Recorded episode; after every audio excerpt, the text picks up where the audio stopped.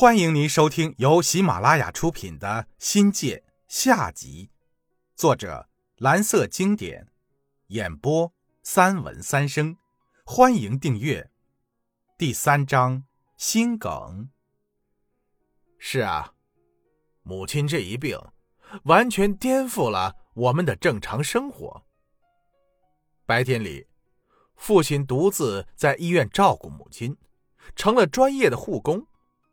小弟只能在晚上给父亲换班，而我呢，每到周末都要奔波于柳州和桂林两个城市之间。毕业班的工作多多少少受了点影响。这是我人生中最煎熬的日子，身体的疲惫已不必说，更多的是来自心灵的折磨和摧残。母亲什么时候能睁开眼睛呢？母亲躺在床上，一动也不动，苍白的脸上已经没有了一丝表情，只有了均匀的呼吸，告知这是一个生命体。不错，我有的是母亲能够复苏的信心。但三个月过去了，母亲没有一点复苏的迹象。让人无端的生出很多不敢面对的遐想，信心是要打折了。母亲真要是挺不了这一坎儿，过不了鬼门关，我不敢想，因为太残酷了，令人难以接受。尽管这是最后也是最坏的结果。母亲长期昏迷不醒，让全家都陷入了极度的懊丧之中。极大考验的人的承受力和忍耐力。作为儿子的我们，此时所表现的容忍是一般人难以想象的。有时心里凄苦，却又不便与外人说，外表还要装得坚强一点。看着父亲无助的眼神，我在心里无数次的替他回答：“放心吧。”妈会好起来的。但是，看静卧的母亲，却又发现自己是那样的无奈，为母亲感到悲痛，也为自己的不幸悲伤。有时发现老弟那种黯然伤神的目光，让人心碎的在滴血。但是，我不能放弃，我不止一次的从心灵呼唤，坚持。一定要坚持。如果连我们都没有信念了，母亲真的就没救了。我是老大，我有责任鼓励家人活在希望之中，所以，我一直在悲痛中坚强的坚持着。要是，我是说，如果母亲活下来，却又真的醒不过来呢？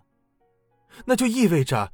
母亲的生存空间压缩到了只能容纳一个人的地步，这不就成了植物人了吗？但只要活着，我们就还有母亲。我愿能够陪着母亲走完生命中最后一段里程。如果母亲活下来，却伴随着有后遗症，比如全瘫、半身不遂或是痴呆。这些都是十分严峻而又无法回避的问题。作为老大，我不得不考虑母亲的后半生，我必须为此做好充分的思想和心理准备。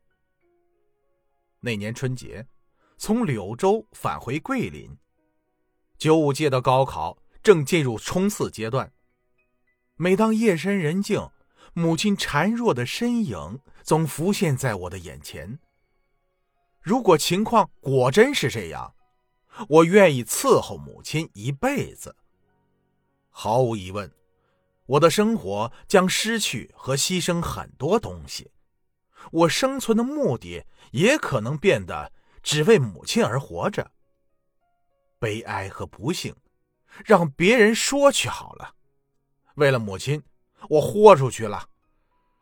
只要能让母亲多活十年、二十年，要我这做什么都值，假若母亲的身体状况真到了这一步，我知道母亲最终离开时是伴随着或残或残的病痛离开人世的，而我要做的就是帮助她减轻痛苦，尽可能的让她有尊严的活到最后。有了足足的底线思维，我们开始了艰辛而又漫长的治疗过程。前三个月，母亲昏迷，靠葡萄糖和生理盐水保持生命。蛛网膜下腔出血的病人需要严格的静卧休息，禁忌搬动。母亲一直昏睡，没有意识，不能自己改变卧姿，容易出现褥疮。所以，病人需要两个小时翻身一次。定期给母亲翻身是父亲一天中最重要的工作。有时是我们，更多的是父亲独立完成。医师交代我们，连翻身的手法和姿势都很讲究，要我们小心再小心，尽可能不晃动母亲的头部。日常事务。主要是按摩母亲受压迫部位的皮肤，保持皮肤和被褥的清洁，预防褥疮发生。母亲不进食，没有大便，小便基本为反射性尿失禁。大夫留置了导尿管，给我们的护理带来了极大的便利。但便后的擦身清洗虽活不重，但却很花时间和精力。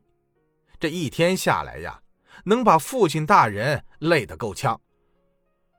保守疗法是母亲康复唯一的选择，吃药、打针，日复一日的静脉注射。母亲的两只手背都是针眼留下的伤痕，一个个叠在一起，密密麻麻，青一块紫一块，看着都心疼。母亲在昏迷中。是没有知觉的，有时候护士找不到血管，要在手背的伤痕处连扎几下，痛的母亲呀下意识的抽搐几下。大夫还在母亲的背脊上穿孔，叫做置换脑脊液，能减轻血液对脑膜的刺激，减少脑血管痉挛。注入的生理盐水使颅压保持相对稳定，又能稀释血性脑脊液，预防出血后的蛛网膜粘连。几乎隔两天就要做一次。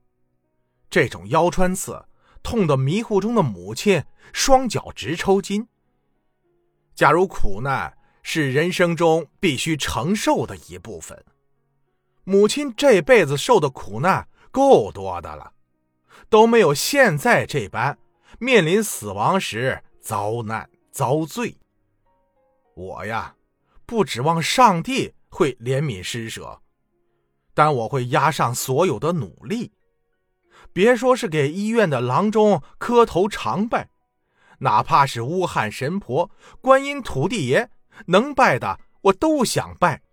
希望当中的一位您显显灵，帮母亲趟过。死亡这一关，活着是我们的唯一要求。听众朋友，本集已播讲完毕，感谢您的收听，精彩继续。